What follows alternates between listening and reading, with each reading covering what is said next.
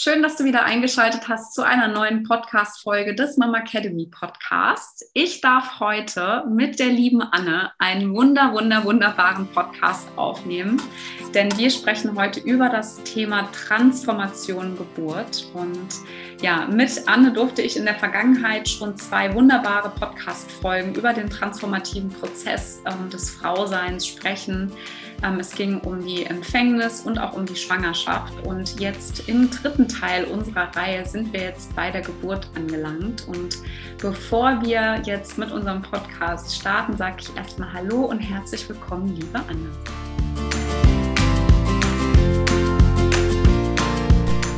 Hallo und herzlich willkommen beim Mama Academy Podcast, deinem Podcast für ein ganzheitlich gesundes und erfülltes Mama-Leben. Wir sind Rike, Katharina und Nicole, eine Ärztin, zwei Mamas und drei Yogalehrerinnen. Zusammen möchten wir dich mit unserem Wissen aus dem Bereich Medizin, Yoga, Coaching und Ernährung bei der größten Transformation deines Lebens unterstützen. Als Mamas und Frauen ist es unser Herzensprojekt, dich in deine volle Kraft zu bringen. Hallo, liebe Katharina. Vielen Dank. Ich freue mich sehr, hier dabei zu sein und auf die dritte Runde mit dir. Ja, total schön. Also wie auch bei den anderen Folgen, ich weiß nicht, wenn ihr schon reingehört habt, ähm, es ist oft so, dass wir am Anfang schon gesagt haben, wir haben jetzt auch wieder fast anderthalb Stunden vorher gequatscht, weil wir aus dem Quatschen nicht rauskommen, bis wir dann endlich anfangen, den Podcast aufzunehmen. Weil ähm, ganz persönlich, ich finde, Annes Ansichten sind sehr, sehr ähm, inspirierend und bringen einfach ganz viel mit in den Raum, über das man selber ähm, nachdenken kann. Und äh, deshalb freue ich mich ganz besonders auf diese tolle, tolle äh, Folge beziehungsweise das tolle Thema, über das wir heute sprechen. Denn ich möchte auch ähm, Anne jetzt ähm, zu Beginn unseres Podcasts einfach nur eins, zwei einleitende Fragen stellen. Und ähm, ich würde vorschlagen, wir gehen dann einfach ins Gespräch. Und zwar möchten wir mit der ähm, Frage starten, was Geburt im spirituellen Sinne bedeutet und was auch vor allem die Geburt für eine Mutter, für eine Frau bedeutet. Und ähm, ja, liebe Anne, ich würde das jetzt mhm. einfach an dich übergeben, damit du deine ersten Gedanken jetzt einfach mal mit uns teilst und wir jetzt ins Gespräch kommen. Super, vielen Dank. Vielen Dank für deine Fragen. Hm. Ja, ähm, ich, ne, du hast ja zu, zu Spiritualität oder das Wort Spiritualität ähm, gerade in den Raum gebracht. Und ich, ich höre immer und verstehe immer, dass das Wort Spiritualität noch nicht so ähm, richtig verstanden wird oder sagen wir es auch gerne falsch verstanden wird. Und Spiritualität stammt von dem Wort Spiritus, ne? das ist ähm, lateinischer Ursprung, was so viel bedeutet wie Atem, Leben, Seele, Sinn, Geist und auch unser Selbstbewusstsein. So, das ist schon mal, finde ich, ziemlich verändernd, wenn wir uns darüber ähm, bewusst werden, für was Spiritualität eigentlich steht, weil man das oft auch so hm, gar nicht annehmen mag, ne? Oder auch sowas sagt, ja, wie die Spirituellen und dabei vielleicht mal die Augen rollt oder so. Aber letzten Endes ist das Wort Spiritualität einfach nur falsch verstanden und wir alle leben Spiritualität. Ja. Ähm, und das ist, glaube ich, ganz wichtig, um uns dem Akt einfach auch zu, zu nähern. Denn Spiritualität beschreibt eine Beziehung zum Leben, ähm, eine Beziehung zur geistigen Welt und auch dem Formlosen, was immer da ist. Ja. Und ähm, einer göttlichen und einer endlichen und kosmischen. So, das Göttliche, finde ich, ist auch nochmal wichtig zu erklären. Göttlich ist nicht in Beziehung zu bringen mit dem Gott, den wir aus der Kirche kennen, sondern göttlich ist jeder von uns. Denn Gott bedeutet übersetzt Schöpfer oder Erschaffender. Eine Göttin ist eine Schöpferin oder eine Erschafferin. Und wir sind das alle. Ja? Ähm, wir sind alle hier und kreieren, was ja auch Schöpfung ist, nonstop. Wir kreieren durch Gedanken, wir kreieren durch das, was wir tun und so weiter und so fort. Also wir sind ständig am Kreieren. Unser Körper kreiert sich konstant neu, auch die Zellbildung und so weiter. Kreation ist immer da. Ja? Und ähm, das heißt, wir sind Göttinnen und wir sind Götter. So. Und wenn wir das in uns fühlen, ja, dann glaube ich, macht es schon einen Unterschied, so wie ich es am Anfang auch gesagt habe, im Sinne des Selbstbewusstseins. Ja, wenn wir uns unserer Kraft oder sagen wir auch unserer Macht, und dieses Wort ist auch manchmal so ein bisschen negativ besetzt, weil Macht ja auch nicht darum geht, dass wir eine Macht nutzen sollten oder ausnutzen sollten, sondern füreinander einsetzen dürfen. Und eine Macht, eine Macht bestärkt jedes Individuum. Und wenn ich mich bestärkt fühle und wenn ich in meiner Kraft bin, dann hat auch jeder in meinem Umfeld was davon. Wenn ich mich klein halte, dann hat niemand was davon. So.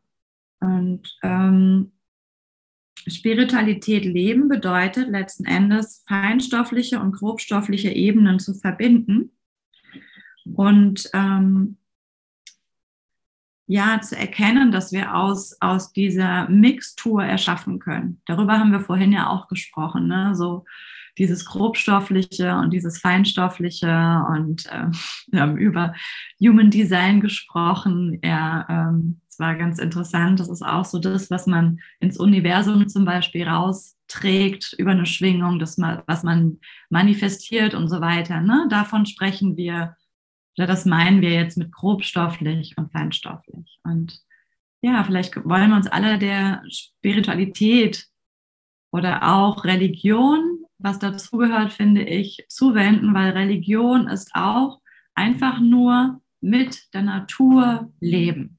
Das ist der Ursprung des Wortes Religion, was dann eine Abwandlung durch die Kirche gefunden hat, mit Einzug ähm, der Kirche. Aber dieses Wort gab es schon vor der Kirche und ähm, es einfach äh, bedeutet einfach äh, in Verbindung mit der Natur zu leben, ja, und uns als die Natur zu sehen. Ja, so dieser Gedanke von der Altar ist halt eben nicht nur in der Kirche, sondern der findet auch den, der findet auch Raum in jedem einzelnen von uns. So. Ja, ich glaube, dass das mal so, das ist mal ganz schön einfach, um damit anzufangen. Und wenn wir von dort aus übergehen hinzu, dass jede Frau eine Göttin ist und eine Erschafferin und durch dieses, durch diesen Glauben und durch dieses Wissen verbunden ist mit sich und ihrer Macht und ihrem Selbstbewusstsein, dann wird sie anders in die Schwangerschaft und anders in die Geburt des eigenen Kindes hineinleben. Mhm.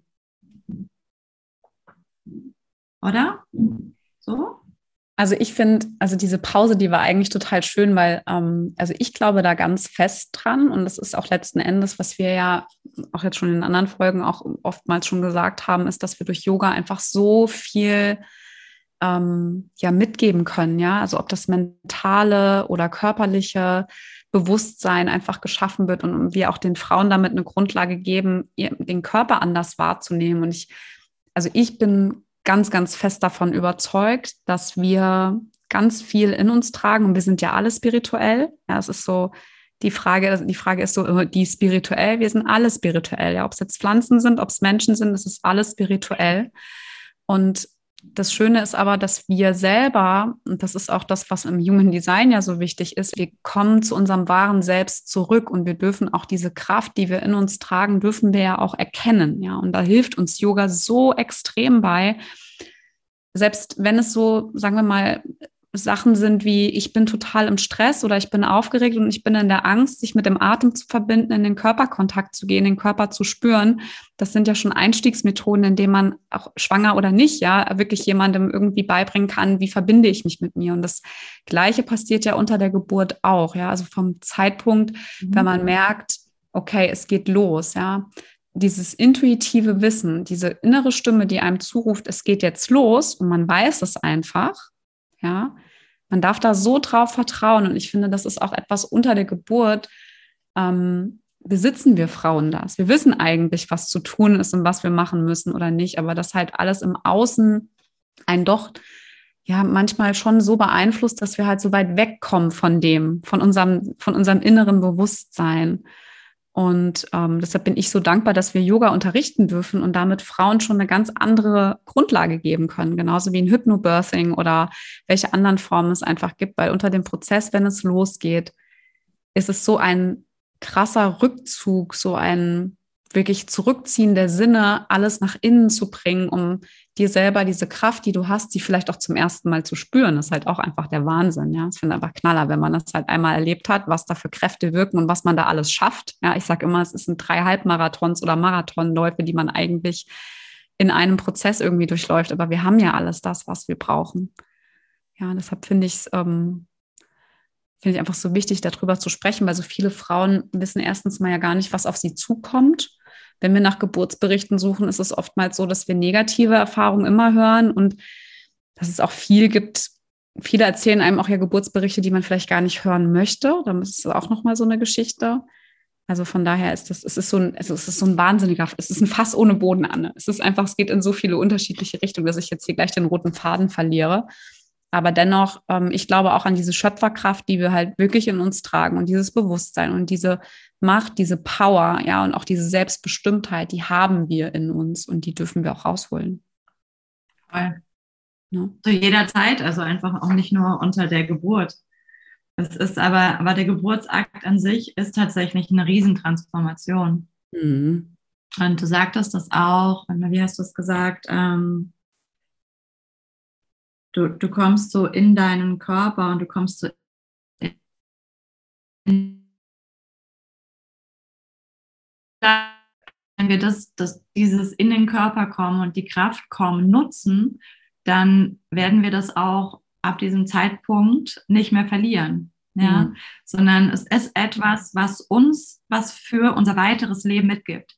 Deswegen ist, also ein Geburtsakt ist ein Akt, in dem sich die Frau, die Mutter, die Gebärende auch selbst gebärt. Es geht nicht nur um das Kind, das sich gebärt, sondern es verändert auch die Frau mit jeder Geburt. Und es verändert, dass diese Transformation, ne, es verändert nicht nur die Frau, es verändert auch das ganze Umfeld. Also ähm, der, der Partner wird zum Vater. Der, die Eltern werden zu Großeltern. Mhm. Die Urgroßeltern, äh, die Großeltern werden zu Urgroßeltern die Urgroßeltern und so weiter. Ne? Du veränderst die, die Ahnenlinie und äh, man wird zu Onkels, man wird zu Tanten, plötzlich gibt es eine Cousine oder einen Cousin.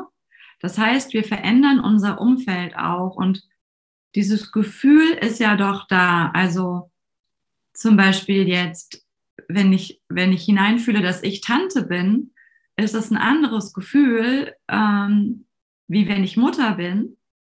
Und es ist ein anderes Gefühl für in mir, ob ich nun Tante bin oder nicht. So, also Tante zu sein oder Tante nicht zu sein, das verändert etwas in mir. Mhm. Und das verändert es in der ganzen Familie. Es ist ein System, was verändert wird. Ne? Da kommt halt ein neuer, ein neuer, ein neues Puzzleteilchen kommt dazu. Also es ist, verändert komplett alles. Und es ist so schön auch, wenn wir das einmal verstehen, dieses Prinzip, dann erkennen wir, dass alle unsere Taten, alles das, was wir sagen, unser ganzes Handeln immer verändert. Und zwar, also das jetzt auch nicht nur familiär gesehen, vielleicht erdfamiliär gesehen, ja, dass es unser Umfeld verändert und dass es immer eine Schwingung mit sich bringt und dass die immer eine Veränderung mit sich bringt. Weshalb ist diese Veränderung ja immer stetig, immer da ist. Transformation ist immer da. Und, in, und, und begonnen hat alles mit der Absicht zweier sich liebender Menschen, ein Mensch zeugen zu wollen, ein neues Leben zeugen zu wollen. Und das ist ein sehr, sehr intimer, ein sehr intimer Akt der Zweisamkeit, aus der eine Dreisamkeit wird oder eine Viersamkeit oder eine Fünfsamkeit, we never know. Aber es ist ein heiliger Akt der Schöpfung. Und ich mag nochmal heilig betonen, wenn wir für uns erfahren, dass dieser Akt, in dem wir uns vereinen und wissen, dass wir, dass wir uns jetzt vereinen, um ein Baby in die Welt zu tragen, dass dieser Akt heilig ist und dass unsere Körper wie heilige Gefäße sind. Ja. Ähm, für viele ist es wahrscheinlich absolut spooky gerade, was ich sage. Ähm, und es ist auch voll in Ordnung. Aber wenn wir es irgendwann mal wirklich auch annehmen und dadurch verstehen und fühlen können, dann macht es schon einen kompletten Unterschied in dein ganzes Leben, wenn du deinen Körper einfach auch als einen heiligen ähm, Tempel, als einen heiligen Körper erfährst. Und für das Kind macht es einen Unterschied, weil es, ähm, es ja auch als heilig wahrgenommen wird und empfangen wird in einem heiligen Körper, in einer heiligen Gebärmutterhöhle, ja, in der es sozusagen Form annimmt. Und jeder Ursprung jedes Menschen beginnt mit dieser ersten, mit diesem ersten heiligen Akt und in dem Raum der Gebärmutter. Mhm. Also dessen sind wir uns oft alle gar nicht bewusst. Also egal, ob Mann oder Frau. Gebärmutter war unser erstes Zuhause. Und was ich gerade noch so obendrauf sagen muss, ist, ohne unsere Menstruation gäbe es kein Leben auf Erden, also kein Menschenleben. Deswegen ist auch die Menstruation ein heiliges Blut. Übrigens kommt es aus dem Wort Sakrament, was für heilig steht. Und nur so ganz kurz obendrauf, wir können davon ausgehen, dass die erste, ähm, das erste Zeitbewusstsein eines Menschen, des Urmenschen, durch die Menstruation der Frau kam. Und dass die Monate, die wir leben und wir nennen, auch nur Monate heißen durch die Menstruation. Und wir erst durch die Menstruation als Menschen auf der körperlichen Ebene, weil unserer, unser Neokortex hat sich ja über die letzten Millionen Jahre erst so verstärkt und vergrößert, dass wir den heute so stark benutzen können. Damals war das nicht so. Wir waren mehr im Urstamm unseres Gehirns unterwegs und waren sehr körperlich und instinktiv unterwegs. Das heißt, wir haben uns körperlich erfahren. Wir waren nicht viel im Denken. Wir waren sehr einfach und haben uns körperlich erfahren und haben über unseren Körper ein Zyklusbewusstsein erfahren. Und dann uns mit der Energie des Mondes verbunden und konnten verstehen, dass es da einen Zusammenhang gibt. Und dann ist es alles weitergegangen. Ähm, und ich wünsche mir auch sehr, dass die Menstruation in unserer Welt wieder als heilig empfunden wird, und zwar für Mann und für Frau und nicht als störend, als eklig, als stinkend, als ähm, keine Ahnung. Es ist ein heiliger Akt. Und es ist ein Akt aus unserer fruchtbaren Höhle und es ist ein Akt einer fruchtbaren Frau. Durch dein Blut erkennst du, dass du eine fruchtbare Höhle hast, dass du eine fruchtbare Göttin bist und dass durch dich neues Leben in diese Welt kommen kann. Und aus dem Menstruationsblut formt sich auch ein Teil der Fruchtblase, die das Baby nährt. Das heißt, wir sind auch alle durch das Menstruationsblut genährt worden, egal ob Mann oder Frau. Und Blut fließt unter der Geburt. Blut ist unser Lebensfluss. Ja, so, das ist gerade nochmal wichtig gewesen und musste aus mir raus, dass wir, ähm, dass wir einen anderen Bezug dazu bekommen. Und ich lebe das seit vielen Jahren, ja. Und meine, meine Menstruation ist heilig und mein, mein, mein Körper ist heilig. Und ich kann euch sagen, wirklich von Jahr zu Jahr bekomme ich ein anderes Gefühl zu meinem Körper, weil ich bin absolut im Kopf groß erzogen worden. Und ja, ja, die meisten von uns. Also es gibt Glückliche, die die Eltern hatten, die sich da rausgezogen haben. Ähm, aber mir wurde das Träumen verboten, mir wurde das Fühlen sozusagen verboten, also im Sinne von, ey Anne, hör auf zu träumen. Ne? Stand auch in meinen Zeugnissen immer wieder in der Grundschule, ich träume zu viel. Ähm, ich war, ja, ich, ich war halt einfach nicht so sehr im Funktionieren und im Kopf. Ich habe das mir, das, das ist abtrainiert worden und jetzt fange ich an, es mir wieder beizubringen. Und ich finde, es lohnt sich. Ich werde jetzt 43 und ähm, ich habe vor ein paar Jahren angefangen. Ich habe hoffentlich noch so zehn Jahre, in denen ich blute und fruchtbar bin. Und es wird einfach von Monat zu Monat schöner und von Jahr zu Jahr schöner. Und ich genieße es einfach auch zu bluten und mich mit meiner Weiblichkeit und mit meiner Fruchtbarkeit zu verbinden. Und vielleicht ist es auch wichtig, so für uns als diejenigen, in denen die Schöpfung stattfindet, diesen Zugang auch zu unseren Organen zu haben, zu unseren inneren Sexualorganen, ne? dass wir, dass wir die verehren und dass wir nichts darin ablehnen und nicht nur den Eisprung verehren, sondern eben auch die Menstruation verehren, denn ohne Menstruation würde das auch nicht weitergehen. Dieses Blut ist nämlich an der Gebärmutterwand überall dran und dieses Blut bettet wie ein warmer Schwamm so das, was wir zeugen, nimmt das Ei auf, empfängt es und dann kann es weiter gedeihen. Es ist wie ein Mutterboden, es ist wie ein, ein kostbarer Erdboden, in dem wir eine Pflanze reinsehen oder erstmal einen Samen. Ja, genau. So, gut. Jetzt magst du wahrscheinlich wieder was sagen oder ich rede weiter. Ich hatte gerade eben einen Gedanken, der ist jetzt mittlerweile gerade, glaube ich, schon wieder weggeflogen, weil ich gerade an die Geburt denken musste. Also was, was ich auch immer gedacht habe, muss ich ganz ehrlich sagen, ähm, bei der Geburt von meinem, von meinem Sohn, ich dachte tatsächlich, dass so eine Geburt viel, viel blutiger ist, als sie tatsächlich ist.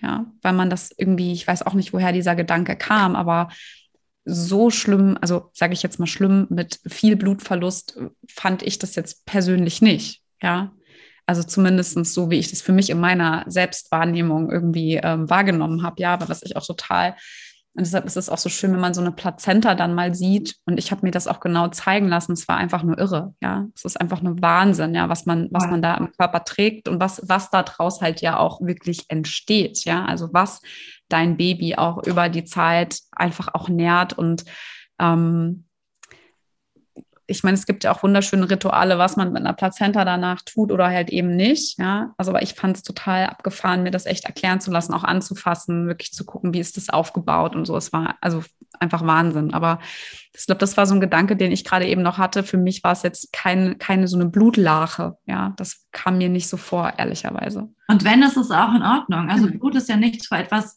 also wenn es zu viel Blut ist, klar, dann, ähm, dann, dann, dann, darf da auch sowas wie Angst oder so entstehen, aber es sollte nicht sowas wie Ekel oder sowas genau. ähm, ähm, da sein.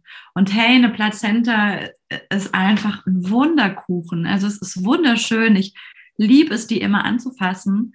Ähm, ich, ich fasse die auch immer an und ich darf die immer anfassen nach Geburten. Ich habe jetzt ähm, die letzte Geburt, die ich begleitet habe, war wieder eine Hausgeburt. Und da habe ich auch mit, äh, mit den Eltern vorher besprochen, dass wir äh, einen Abdruck machen wollen und ähm, habe dann die Plazenta, nachdem die Hebamme geschaut hat, dass noch alles dran ist und äh, dass, äh, dass nichts mehr im Körper der Frau ist, dann ähm, haben wir die vorsichtig genommen und ähm, die Eihäute etwas zur Seite genommen, sodass die nicht mit drauf sind und haben einen schönen Abdruck gemacht. Und nachdem die Kleine dann ein paar Stunden später abgenabelt war, habe ich den Stück von der Nabelschnur, der ähm, tatsächlich in den Müll gelandet ist, nachdem die Hebamme aufgeräumt hat. Also da sind einfach total viele auch äh, äh, Körperextremente, die überall da sind und man packt halt einfach ein und, und räumt dann auf. Die habe ich wieder aus der, aus der Mülltüte rausgefischt und habe die äh, auf dieses Bild, auf diesen Abdruck ähm, draufgelegt, da mit dem Schnippel an das Ende, wo sie letzten Endes war und dann so bis zum Blattrand drüber und habe das drauf liegen lassen und dann sind die Eltern, nachdem wir weg waren, es war nachts auch, in ihre in ihre Wochenbettbubble mit ihrem Baby gegangen. Und dann habe ich einen Tag später oder zwei Tage später ein Bild bekommen, dass die Nabelschnur halt komplett schon eingetrocknet war ganz, ganz super schnell ging das und die sich mit dem Papier verbunden hat. Also das die hättest du nicht mehr abkriegen, wie so eine Trockenblume. Und die hat sich mit dem Papier verbunden, war nicht mehr abzukriegen und es sah wirklich total aneinander heftend aus und cool. haben das eingerahmt. Total schön. Und mit der Plazenta, da kann man ja eh so, so wahnsinnig viel machen. Und ohne die Plazenta, ne, gibt es das Baby auch nicht. Die nährt halt das Baby und ähm, auch die Anthroposophen sehen das ja so, dass die zusammengehören, dass das ähm, während der Zeit im Mutterleib sowas wie die besten Freunde sind. Und deshalb sind ja die Anthroposophen dafür, dass wir ähm, eine Lotusgeburt haben, ne? aus, aus dieser Sichtweise, dass nicht abgenabelt wird. Erst wenn die Nabelschnur sich eigenständig löst. Und ähm, und solange ist die dann in einer, in einer Schale beim Baby, am besten mit etwas Salz und Lavendel und dann ist das alles in Ordnung und fällt irgendwann von alleine ab. Also da gibt es tatsächlich die unterschiedlichen Sichtweisen und es gibt auch ganz, ganz tolle Bücher darüber. Ja. Sag ja. mal, Anne, wenn du, also ich, was ich total schön finde oder mal eine Frage in den Raum werfen möchte, ist, ähm, du arbeitest ja als Doula, also mhm. du hast eben schon erzählt, dass du jetzt gerade vor kurzem erst eine Geburt ähm, begleitet hast. Merkst du für dich auf dem Prozess, wenn du Frauen begleitest, dass da zwischen einer ersten und einer zweiten Geburt einfach ein ganz großer Unterschied da ist? Ja. Und kannst du vielleicht, also vielleicht so ein paar Dinge einfach teilen, wenn wir jetzt Erstgeburte mhm. Haben, die ähm, jetzt zuhören, was du als ganz besonders wichtig findest für diesen ja, bestimmten transformativen Prozess, in dem man einfach dann ist in diesem Moment, ja. Ja. Das ist eine schöne Frage. Und mir fällt sofort eine Frau und Freundin ein, die, die ist Yogalehrerin und auch macht viel Yoga und ist da schon lange drin.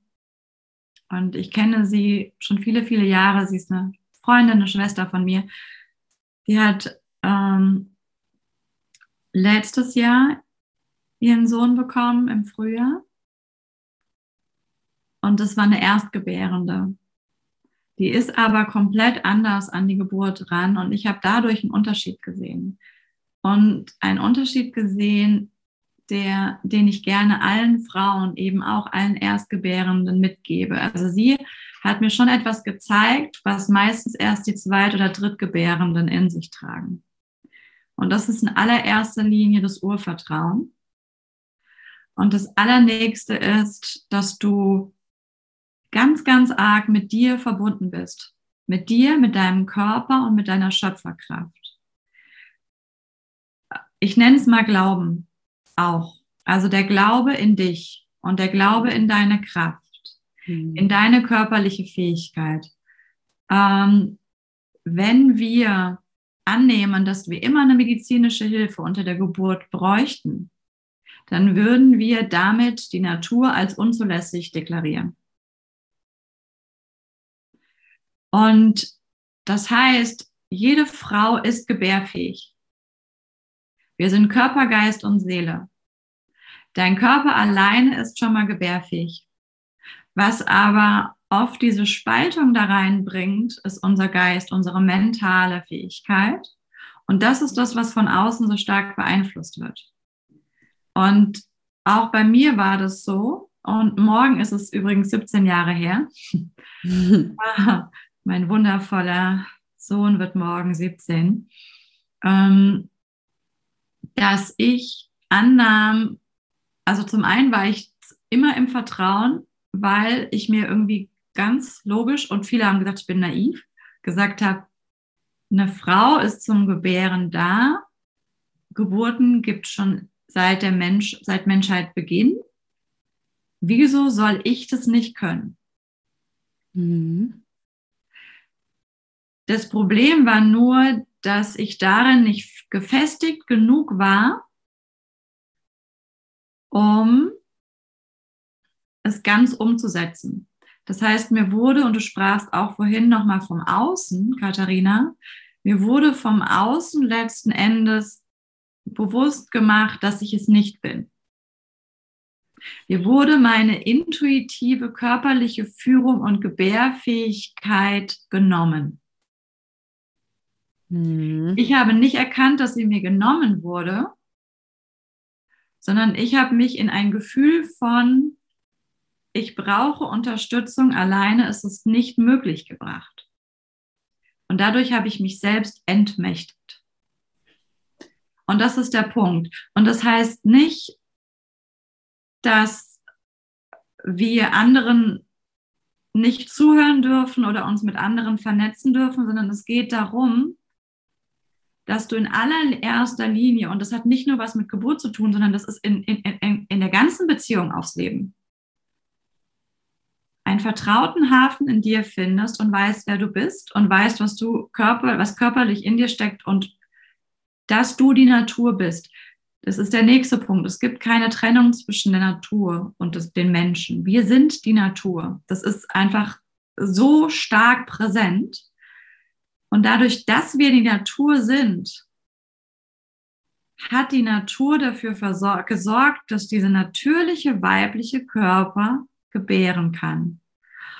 Und dann hören wir uns zum Beispiel lachen über die Unterschiede zwischen Mann und Frau dass der Mann ja schon bei einem kleinen Schnupfen irgendwie weicheilmäßig in der Ecke liegt und dass die Frau jeden Schnupfen ab kann, ne? Männerschnupfen und so, wie wir das alle nennen.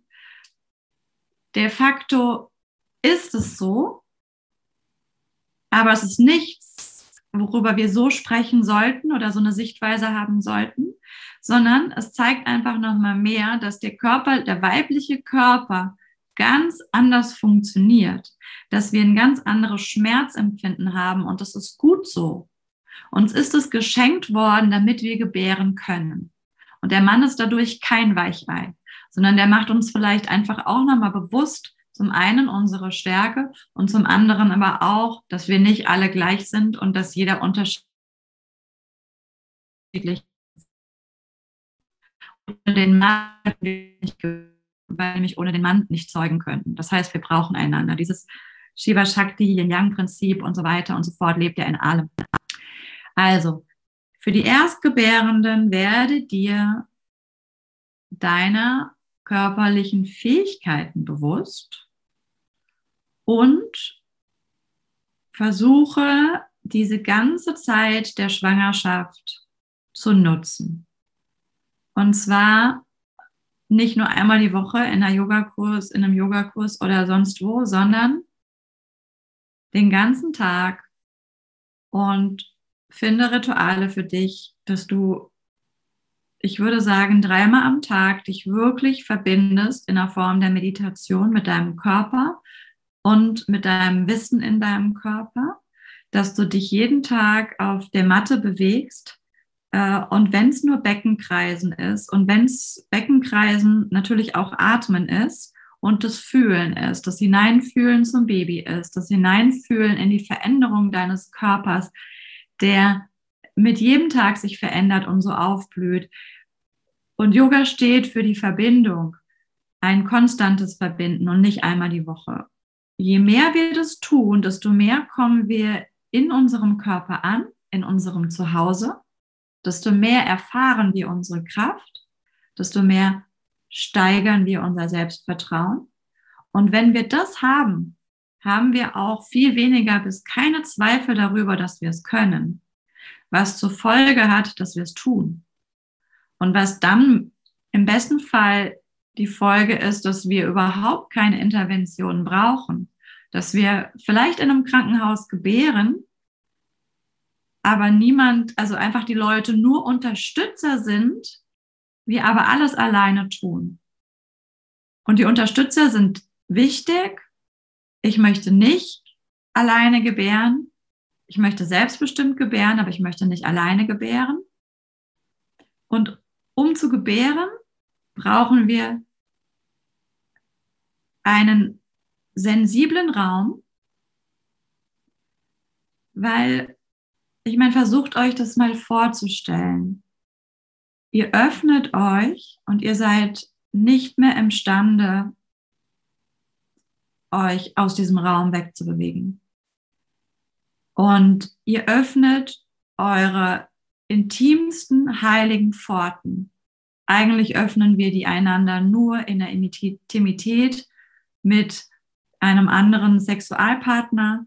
Ähm, ich sage mal klischeemäßig äh, im Schlafzimmer und im besten Fall in einer dunklen Höhle, was tatsächlich das Allerbeste für die Öffnung ist.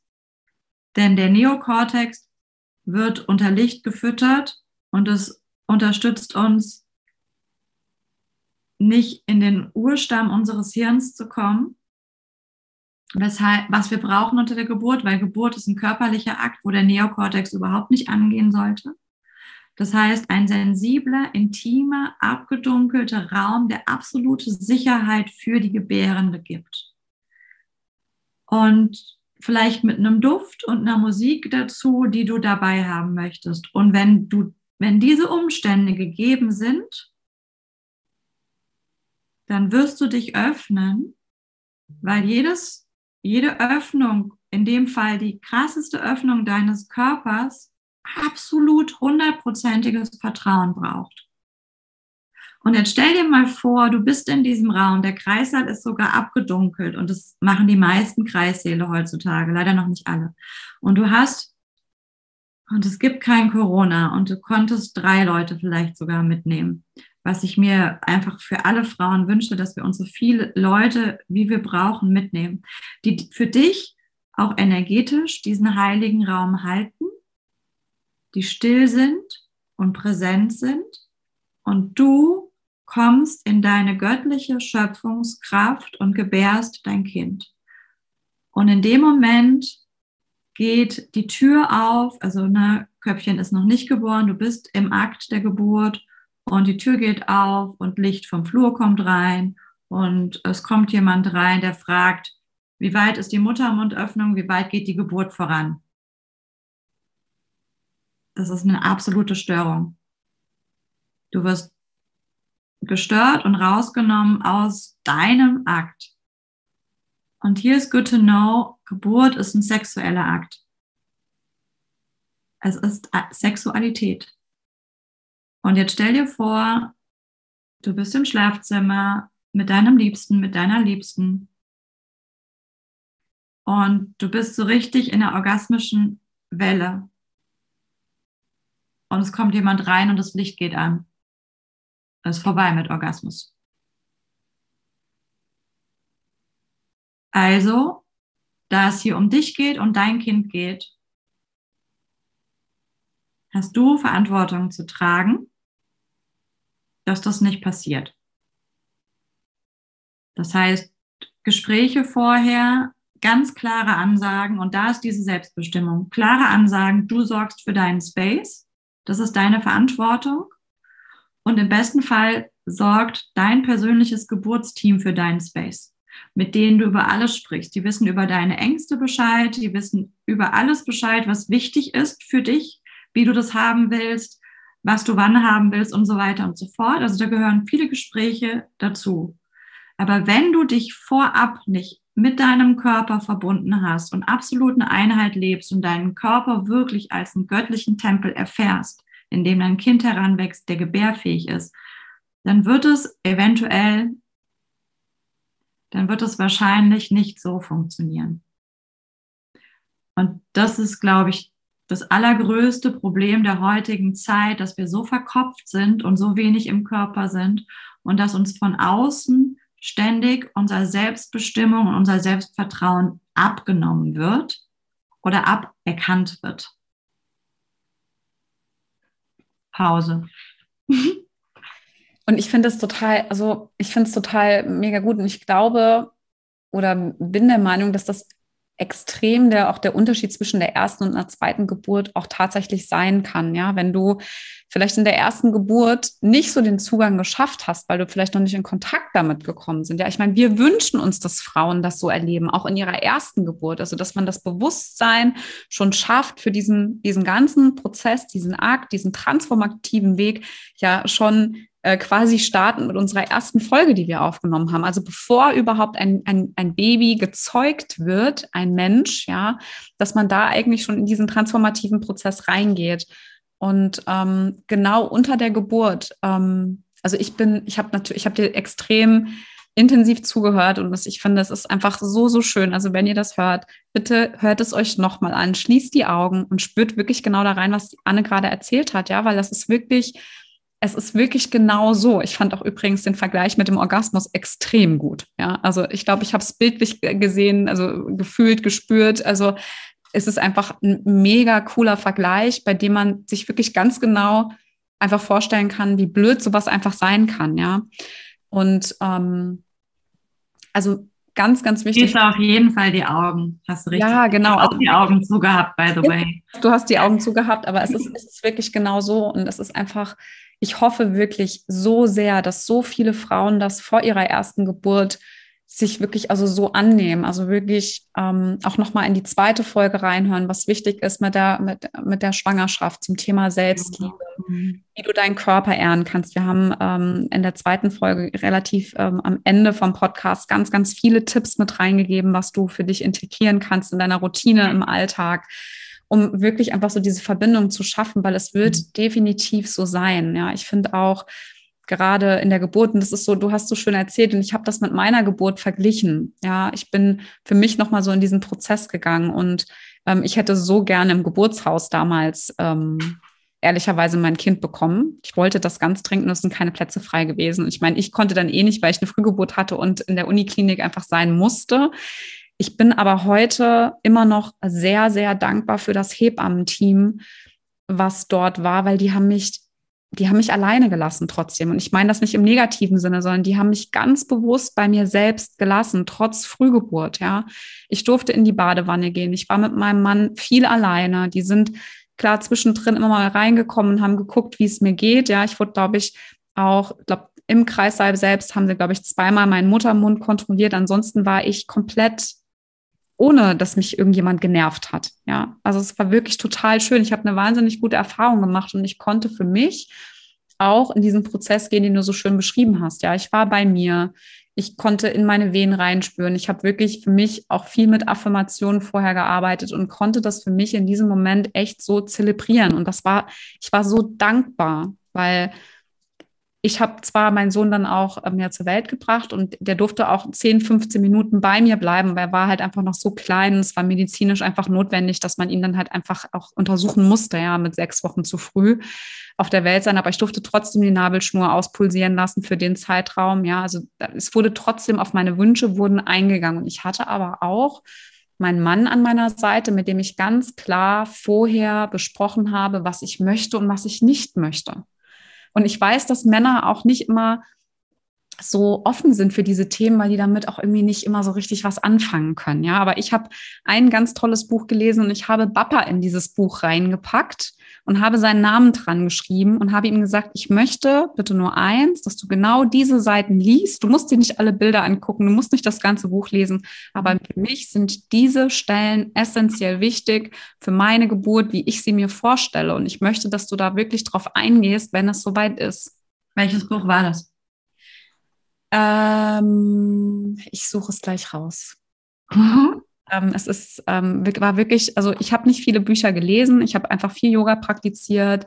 Ich habe dieses Buch gelesen und ähm, mehr habe ich schon fast gar nicht gemacht. Ja, und es war für mich aber einfach, es war einfach so heilend auch für den Moment, ja, dass ich so bei mir sein durfte und ähm, ohne Angst, obwohl ich vorher ganz viel Angst hatte, weil ich nicht wusste, was passiert mit dem Kleinen und nicht. Aber ich habe die einfach abge ich habe es wirklich abgegeben, weil das Vertrauen in meinen eigenen Körper, in meine eigene Kraft einfach da war. Und das wünsche ich mir für so viele Frauen. Und das ist auch der Grund, warum ich meine Pränatalkurse auch ganz viel mit Meditationen aufbaue, auch Übungen, die du unter der Geburt äh, benutzen kannst. Absolute Lieblingsübung, einfachste Übung, Kieferlocke, Zunge vom Raum, über die Nase einatmen, durch den Mund aus, ja die einfachste, beste Übung. Hände ausschütteln, Füße entspannt lassen, ja. Und das immer wieder. Das ist ein, eine Ansage, die ich wie eine tibetanische Gebetsmühle permanent immer sage, ja.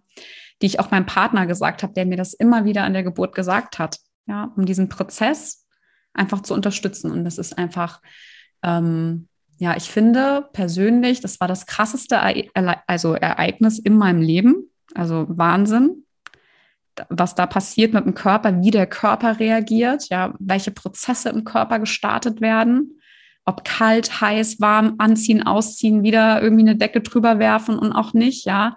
Genauso mit dem Schmerzbewusstsein, mit dem wir umgeben, wie wir aber auch unseren Atem und auch unseren, unser Mindset wirklich nutzen können, um da wirklich durchzugehen. Und das ist so krass. Und das ist für mich wirklich absolute Schöpferkraft, die da entsteht. Ja, die ich einfach jeder Frau wünsche, dass sie da durchgeht, weil es für das eigene Selbstbewusstsein einfach so ein krasser Push ist, ja. Ähm, für alle Frauen, die jetzt natürlich zuhören, die diesen Weg vielleicht aus medizinischen Gründen nicht gehen können, ja, ähm, da ist es mir auch ganz wichtig zu sagen, das hat nichts, nichts mit dem Selbstwert zu tun, dass man das, ähm, dass man es das nicht erleben darf. Also wir wissen, dass Bauchgeburten sind genauso, also mit mentaler Vorbereitung ähm, wichtig zu unterstützen. Ja, es gibt Frauen, die müssen auch per Bauchgeburt einfach auch entbinden, ja, außer sie möchten halt vielleicht doch probieren und das Risiko für das Kind halt eben auch ein, ein bisschen ein Stück weit ähm, mit gefährden oder die Gesundheit. Also von daher, das möchte ich jetzt nicht abwägen, ja. Aber wir wissen, die Rike hat auch mal einen ganz tollen Podcast aufgenommen mit einer sehr guten Freundin, die auch trotz äh, Kaiserschnitt ähm, sich mental extrem gut vorbereitet hat, was auch unterm ähm, Kaiserschnitt extrem wichtig ist. Ja, ich meine, da passiert auch so viel um einen herum, dass eine innere Stabilität und Erdung auch einfach so, so wichtig ist. Ja, ähm, genau, das waren jetzt noch so ein paar Gedanken, Anne, die gerade so aus mir rausgesprudelt sind, sozusagen. Das ist auch schön, vielen Dank. Also da war jetzt auch viel drin. Ähm, zu dem letzten, was du gesagt hast mit der Bauchgeburt. Also wenn wir wissen, dass es nicht anders geht, ist es super, sich darauf vorzubereiten und den Körper trotzdem zu verehren und, und, und sich auf diesen Geburtsakt vorzubereiten und auch, auch das vorzubereiten, wie es sein soll. Na, ich hatte dieses Jahr eine Frau, die musste einen Kaiserschnitt haben, weil ihre Gebärmutter die Form eines, ist eigentlich auch total schön, Herzens angenommen hat. Sie war ein richtiges Herz. Und das Baby konnte sich nicht drehen aufgrund des Herzens. Das war so, ne, dieser Herzspalt oben. Und das war halt auf der einen Seite mit dem Köpfchen und konnte den Purzelbaum einfach nicht nach unten machen. Es war der Weg versperrt. Und sie hätte natürlich super gerne, also sie kommt schon seit zig Jahren auch zu mir ins Yoga, eine spontane Geburt gehabt. Und dann habe ich ihr das Buch ähm, der Bindungsanalyse, was ich jeder Frau empfehle, ähm, schon vor der Schwangerschaft zu lesen, durch Meine Liebe wächst deine Seele empfohlen. Und sie hat dieses Buch gelesen. Dieses Buch ist so schön, weil es erklärt, auch, was wir mit dem Baby alles schon besprechen können.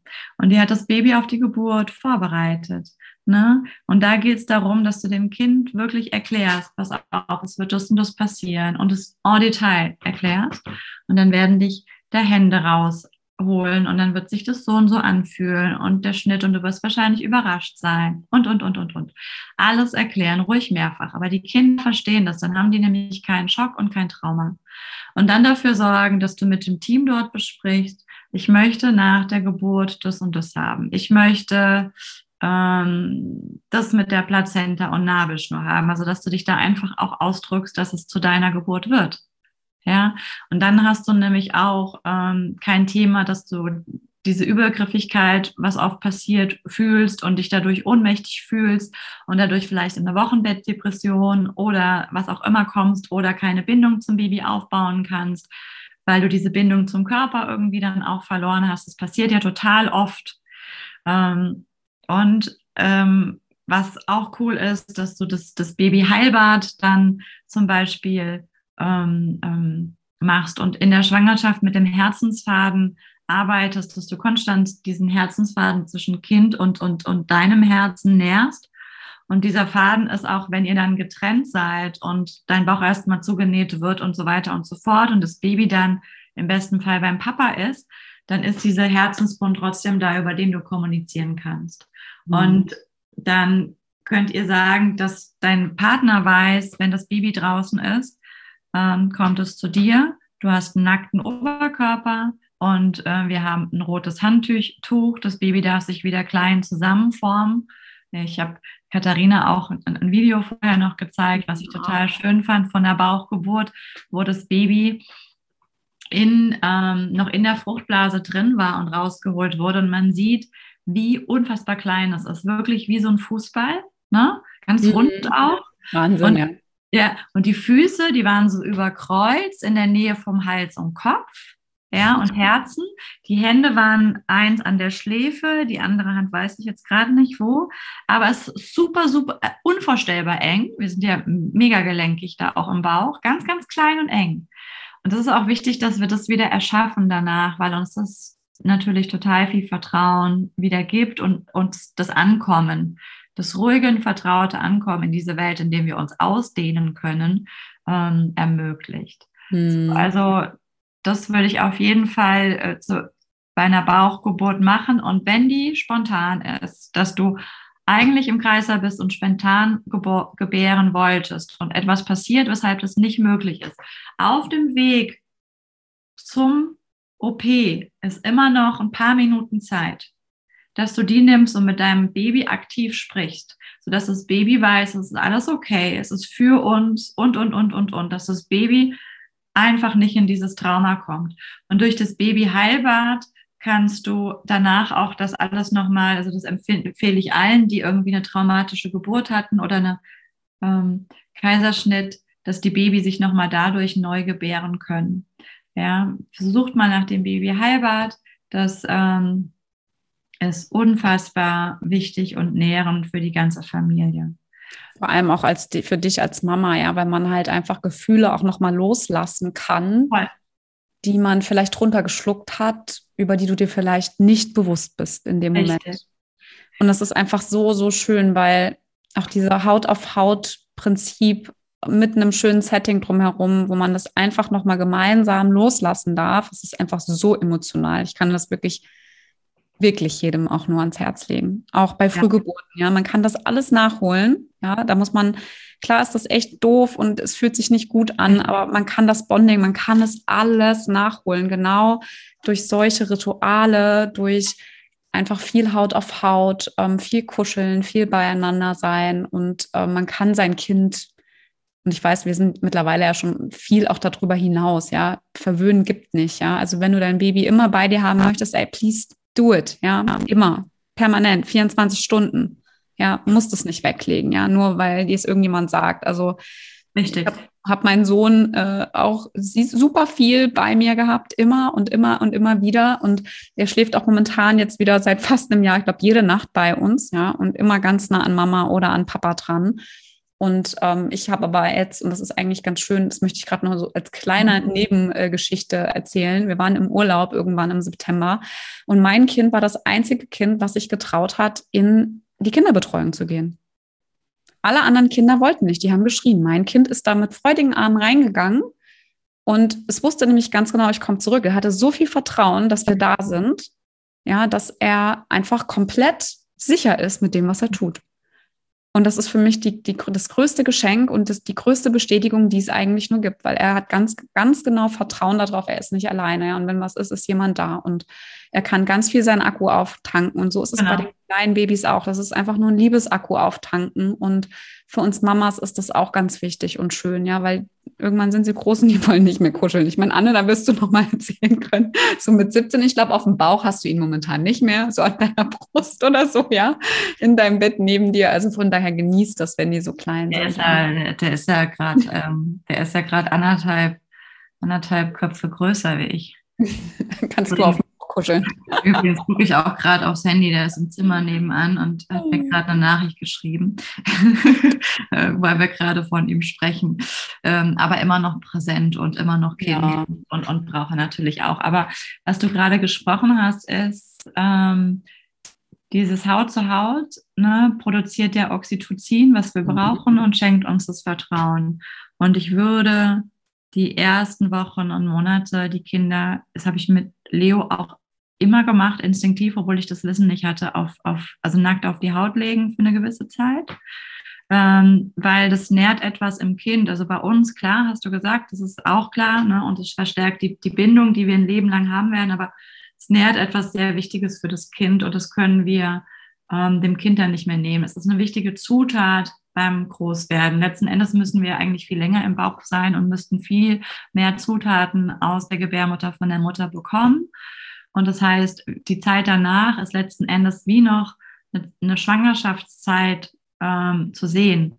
Das ist ganz, ganz wichtig, dass wir die Kinder beschützen, auch in den ersten Monaten und nicht ständig jemand anderem geben. Also ich bin da, ähm, ich würde das nicht tun zum Beispiel. Ja, ich, ich, ich nur noch, nur dem Papa, ähm, weil ich, ähm, weil ich finde, dass das Kind einfach wie eine, eine Schwangerschaft nochmal lebt. Und wir sind Traglinge. Ne?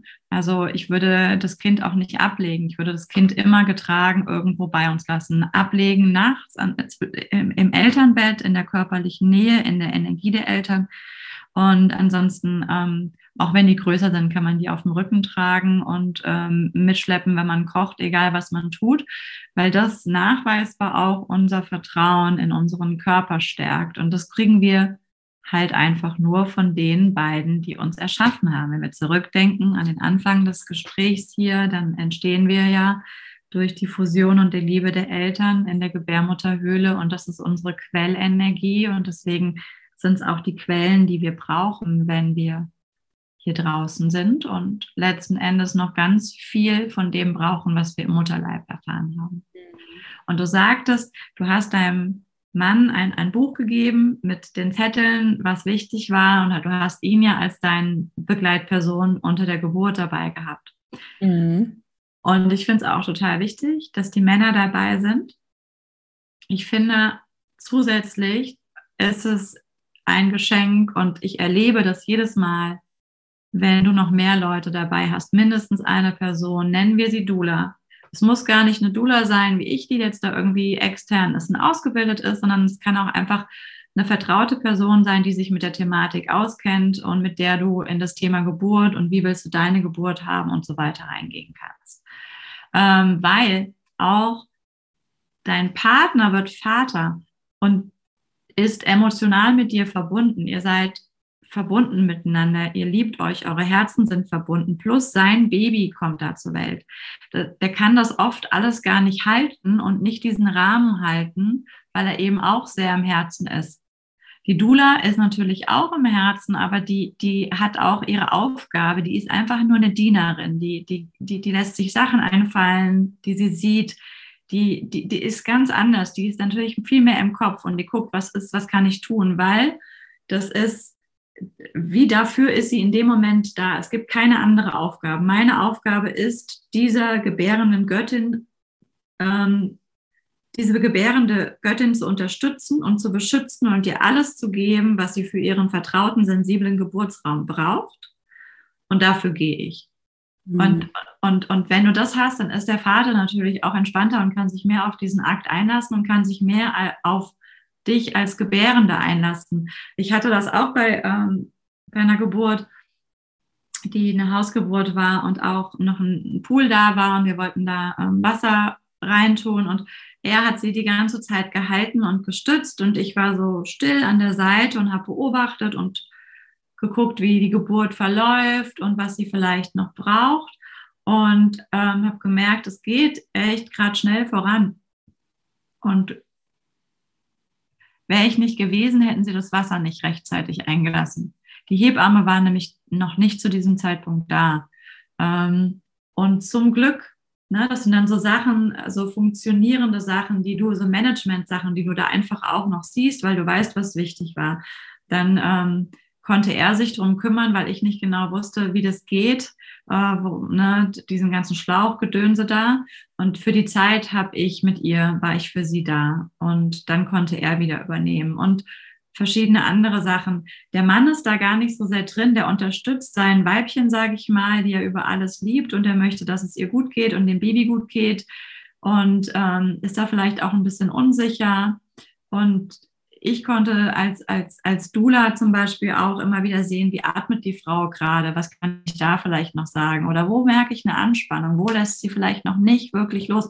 Und solche Sachen, solche Informationen kannst du in den Wehenpausen einfach mitgeben. Ja, mhm. und sagen, hier, versuch doch mal ein bisschen mehr, dich, äh, willst du mal gucken, ob das Beckenkreisen dich unterstützt, möchtest du gucken, dass das vielleicht mal das laute Atmen, versuch doch mal zu tönen oder vielleicht singen, vielleicht möchtest du gerade mal einen Moment tanzen. Also wenn du merkst, da kommt eine Versteifung rein, dass du dann aktiv gucken kannst, ähm, wie du die, Frau unterstützt, da rauszukommen, weil wir wissen nicht immer in jedem Moment, was zu tun ist. Und dafür haben wir dann so, so Frauen an der Seite, die uns so gut kennen und sagen können, aber natürlich dann, wenn es gerade passt, also nicht in der Wehenwelle.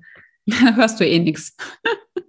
ja, also es wäre einfach auch total beschissen. Aber dadurch kannst du die, die, äh, also total beschissen im Sinne von, ähm, du bist ja eine Empathin. Du kannst ja nicht in diesen Akt hineingrätschen. Aber das sind so viele Unterstützerinnen, weshalb ich jeder Frau, ob erst, zwei, drittgebären, interessanterweise fällt mir dazu gerade ein, die Erstgebärenden sind die, die sich am wenigsten Doulas holen. Die Zweit- und die Drittgebärenden, die Drittgebärenden noch mehr, holen sich die Doulas. Das ist, das ist, wahrscheinlich glaubt man, dass man es nicht braucht und spätestens nach der ersten Geburt weiß man es. Also, ohne dass ich jetzt hier Werbung fürs Doula-Sein machen möchte, sondern einfach zu, zu, zu sehen, wie wichtig die Funktion einer unterstützenden Frau unter der Geburt für eine Frau ist. Mir hat eine Freundin vor zwei Jahren Zwillinge bekommen und auch Yogalehrerin und ihr Partner hat sie unfassbar gestützt und begleitet. Also sie ist so dankbar und sie wusste, dass er das immer kann in jedem Augenblick. Sie hat aber danach, haben wir Stunden telefoniert, über die Geburt gesprochen, hat sie gesagt, weißt du, jetzt weiß ich, was du meintest.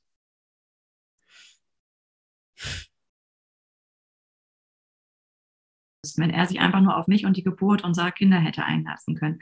Wenn wir noch mal ein Kind bekommen, dann ähm, holen wir uns auf jeden Fall jemanden wie eine Dula ähm, dazu und werden diesen Alleingang nicht mehr machen. Also, um das vielleicht so ein bisschen abzurunden, es ist so, dass wir uns mit der Geburt intensiv auseinandersetzen dürfen. Finde auch mal zu schauen, wie viel Geld wir heutzutage für eine Hochzeit ausgeben und wie viel für eine Geburt. Mm, das stimmt. So, es, die Geburt ist viel wichtiger. Und auch die Zeugung ist eine Form der Hochzeit. Mhm.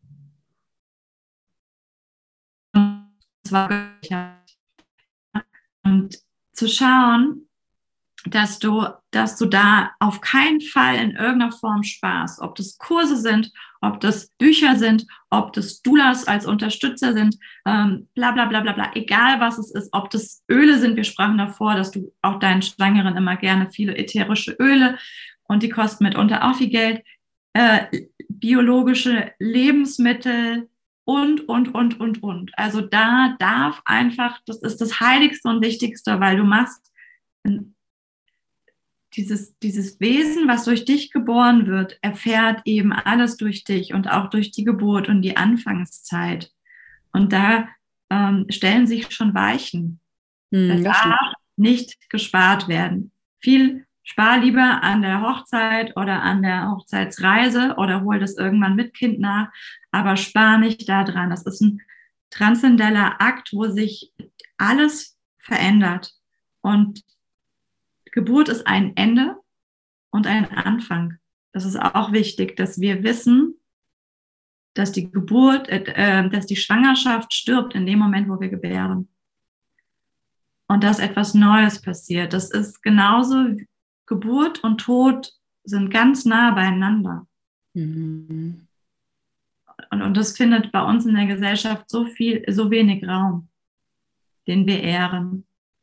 Und auch rituell begleiten dürfen. Ja? Also die Ritualistik fehlt absolut in Deutschland und ähm, hat in vielen Kulturen noch ganz viel Raum.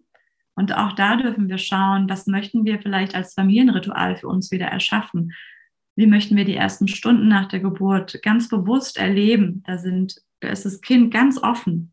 Da, da, da ist so wichtig zu schauen, was machen wir in den ersten paar Stunden? Welches Lied singen wir vielleicht vor? Oder keine Ahnung, wie sind wir? Ähm, und ja, und die Ritualistik beim, bei den Übergängen. Und eine Geburt ist ein Übergang, genauso wie Sterben ein Übergang ist. Und das ist irgendwie total flöten gegangen. Wir haben die Ritualistik irgendwie an Weihnachten und sowas, ja, ähm, was eh ein geklautes Fest ist, um das mal so zu sagen, ähm, weil diese, diese Zeit gab es schon viel, viel länger vor der Kirche und es ist die Zeit der Rauhnächte und tatsächlich ist es die Zeit der Mutternacht äh, am 21.12., ähm, die wir nämlich auch spüren. Das, das möchte ich hier auch noch sagen, dieses wenn ich gesagt habe, wir sind die Natur, jeder von uns spürt diese dunkel werdende Zeit, in der wir zum Beispiel gerade sind. Ne? Wir sind hier Ende November. Jeder, die, die Nacht hat übernommen, jeder Tag wird kürzer und es macht was auf der Stimmungsfeldebene mit uns. Wir wollen mehr nach innen gehen. Und am 21.12. ist die längste Nacht und man nennt sie die Mutternacht. Und das ist sau alt, super alt. Die Mutter Erde gebärt ihr neues Licht. Das ist eine Geburtsnacht. Und wir sind da energetisch drin.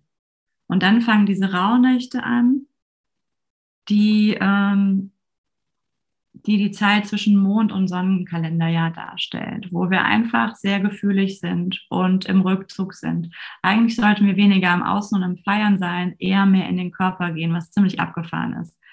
Und dann holen wir auch wieder mehr Ritualistik in unser Leben, weil wir es auf der körperlichen Ebene fühlen. Wenn wir es nur machen, weil man Geschenke packt, äh, kauft und unter den Weihnachtsbaum packt und wir alle kennen das, dass wir uns überlegen, okay, was schenke ich jetzt der Tante bla, was schenke ich dem Onkel bla, ich habe kein Geschenk für meine Eltern, okay, mache ich wieder einen Gutschein. Das hat nichts mit einer spirituellen, körperlich verwobenen Ritualistik mehr für mich zu tun.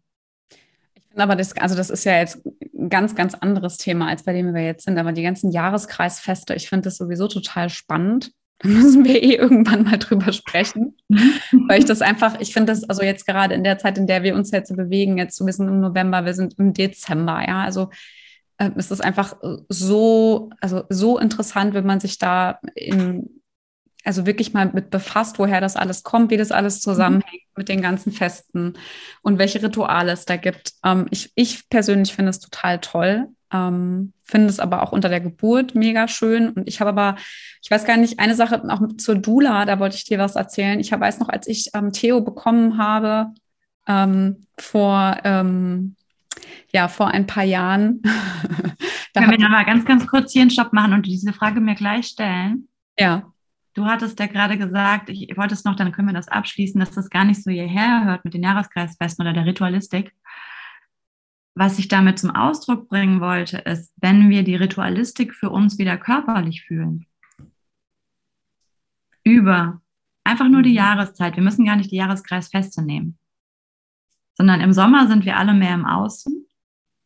Im Winter Innen. Mhm. mhm dann können wir auch wieder mehr aufgrund der Natur, weil Ritualistik hat ja was mit Natur zu tun und mit Gebräuchen, leben. Dann kommen wir mehr in diese naturverbundene Ritualistik hinein und dann ist es ein natürliches, dass wir bei diesen Übergängen und die Mutternacht ist ein Übergang, auch für uns persönlich wieder Rituale reinholen, weißt du? Mhm. Und in die Geburt. Ich, also ich wollte das zum Verstehen bringen. Es soll nicht so was sowas Starres sein, wie ich kaufe jetzt ein Geschenk oder ich stelle eine Kerze auf als Ritual oder sowas. Natürlich ist eine Kerze gut, aber es soll nicht irgendwie sowas sein, was ich jetzt, was ist ein Geburtsritual und keine Ahnung, ich, ich, ich gehe dann ein bisschen auf Pinterest und mache das und das und dann kaufe ich das, aber habe eigentlich keine Beziehung dazu. Es braucht eine Beziehung. Ja, das stimmt. Das wollte ich damit nochmal zum Ausdruck bringen. Und jetzt nochmal zur Geburt von Theo. Jetzt muss ich, lass mich kurz überlegen. Dula? Genau, ich war damals tatsächlich, hätte ich gerne eine Dula gehabt, aber es, das fand ich total krass, ja. Das war 2017, da habe ich mich damit dann beschäftigt, 2017, 2018.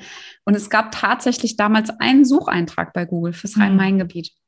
Und ich finde es so mega, ja, wenn du es heute machst, alleine wie viele ich in Frankfurt kenne und Umgebung, mhm. wie viele Doulas es gibt. Also ich persönlich habe schon das Empfinden, dass das immer mehr kommt. Ja, wird. Mhm. Ja, und ich finde es total schön, ähm, weil ich genau das auch aus eigener Erfahrung definitiv widerspiegeln kann. Ja, mein Mann hat das großartig gemacht, aber ich glaube, für den wäre es manchmal auch gut gewesen, wenn er auch mal hätte zwei, dreimal durchatmen können. Ja, Also das wäre auch gut gewesen. Das darf man auch nicht vergessen. Ja, es gibt Frauen, die wollen nicht, dass jemand einem von der Seite weicht. Ja, aber da ist ja jemand. Es gibt ja auch Frauen, die die schaffen das nicht in fünf Stunden, sondern das sind dann vielleicht 30. Und dann sitzt da so jemand neben dir, dein Mann, der eigentlich auch nicht mehr kann. Richtig. Ja, um da eben noch eine Unterstützung mit reinzuholen. Das finde ich als wahnsinnig hilfreich und wirklich auch ähm, toll, dass es das gibt, weil ich kann mich zum Beispiel an die Situation erinnern. Ich war dann im Kreissaal. Es war dann echt so kurz vor Geburt, glaube ich. Und mein Mann musste den Autoschlüssel rausbringen zu meinem Bruder, der unser Auto umparken musste. Das war für mich der Horror. Mein Gott, das haben diese drei Minuten, in denen der weg war, es waren wirklich nur drei Minuten, haben sich angefühlt, als wäre da drei Stunden weg gewesen. Richtig. Ja, und das ist einfach sowas, das, das sollte man auch irgendwie im Kopf haben, ja. Und ich glaube auch, ähm, also bei einer zweiten Geburt kann ich mir das auf jeden Fall vorstellen, dass es das gibt, ja. Gerade nur, um das Ganze auch so ein bisschen, also noch mehr in so eine Balance zu bringen und den Fokus dem ganzen anderen wirklich mhm. schenken zu können und zu dürfen.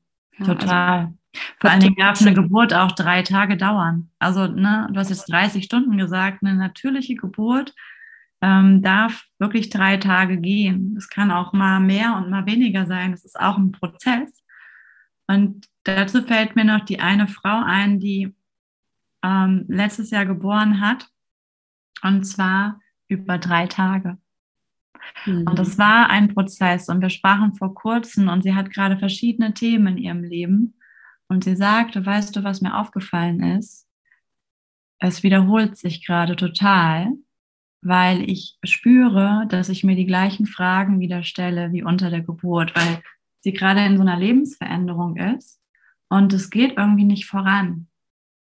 Mhm. Sie spürt körperlich, es geht nicht voran und sie hinterfragt sich und sie ist teilweise so im, wieso kriege ich das nicht hin? Wieso mhm. bin ich nicht imstande, jetzt einfach irgendwie zu gebären? Was blockiert mich? Spannend. Ja, was hält mich ab? Und gerade eben ist in den gleichen Themen drin, dass sie wieder fragt, wieso komme ich hier nicht raus? Mhm. Und das ist ihr Thema. Und deswegen, Geburt ist eine riesige Transformation. Und am Anfang habe ich gesagt, wir Frauen gebären uns selbst neu und das tun wir. Also das ist einfach vielleicht gerade nochmal was, was es nochmal verständlicher macht, wie bewusst du da reingehen solltest und wie sehr du das vorbereiten solltest, weil das, das ist eine Hochzeit, das ist, ähm, das ist ein Wunder, was da passiert, das ist ein, eine Zeremonie. Eine Geburt ist eine Zeremonie. Das habe ich auch, ich glaube, diese oder letzte Woche gepostet. Ja, ähm, das ist einfach wichtig, dass wir das, dass wir eine andere Sichtweise auf Geburt haben und auf uns, unseren Körper haben. Und ich glaube, dann können und dann werden, sagen wir es mal so, dann werden wir Frauen uns gegenseitig darin unterstützen, wieder zu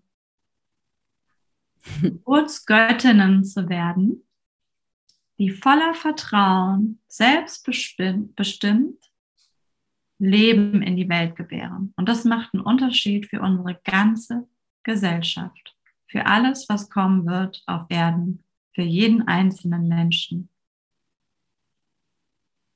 Voll schön. Glaub, ah, hey. Das war ein ganz, ganz wunderschönes Schlusswort. Oder? Vielen, vielen, vielen lieben Dank für deine Zeit. Ja. Ich danke dir, dass du, dass du wieder geschrieben hast und dass wir jetzt diesen dritten Teil yes. haben. Ich habe übrigens, falls es jemanden interessiert, ähm, mit, ähm, ich bin jetzt auf, zumindest über Instagram und Facebook mit meinem neuen Herzensprojekt, was ich schon so lange im Herzen mhm. trage. Das habe ich jetzt vor kurzem geboren, so dass es sichtbar ist. Das Köpfchen ist geboren. ähm, das heißt urweiblich. Und ähm, die Website ist noch nicht fertig. Daran arbeite ich jetzt hier in der dunklen Zeit. Und der Plan ist, dass die im Januar online geht. Und ähm, ja, da poste ich einfach auch immer ganz viel zur Geburt und auch sowas wie das die Geburt eine Zeremonie ist, war da jetzt gerade drin und so. Vielleicht fühlst du dich ja dadurch auch nochmal zusätzlich bestärkt, ähm, weil hier geht es ja gar nicht darum, äh, die eine kann das äh, und, und äh, nur auf unsere eine Seite schauen oder sowas, sondern vernetzt euch, schaut euch super, super viel an und guckt, wen ihr da als Unterstützung mit hinzunimmt über Instagram und Facebook auch. Da gibt es ganz, ganz viele mhm. inspirierende Frauen. Und ähm, wir dürfen da so dankbar sein, dass wir diese Tools heutzutage haben, um uns gegenseitig in die Kraft zu kommen, weil wir alle nur das eine wollen. Wir wollen, dass wir Frauen in unsere Kraft kommen, in unser Potenzial kommen, dass wir eine schöne Geburtserfahrung und Schwangerschaftserfahrung haben und dass die Kinder eben das auch erfahren durch uns. Und von daher ähm, sind wir da alle gemeinsam auf diesem Weg und ich freue mich total, dass es so tolle Seiten gibt wie bei euch. Ja, dass es so viele tolle Frauen gibt, die einfach dafür gehen und das im Herzen spüren, wie notwendig das ist, dass wir jetzt da einen Unterschied auf der Welt machen. Ja. Anne, ganz, ganz lieben Dank für dein Sein. Ich freue mich auf unsere nächste Folge. Ja, ich packe auf jeden Fall alle, alle Infos zu Anne packen wir in die Show Notes, sodass ihr wirklich bei ihr vorbeihüpfen könnt, mal reinschaut, ähm, was es da so alles Tolles gibt.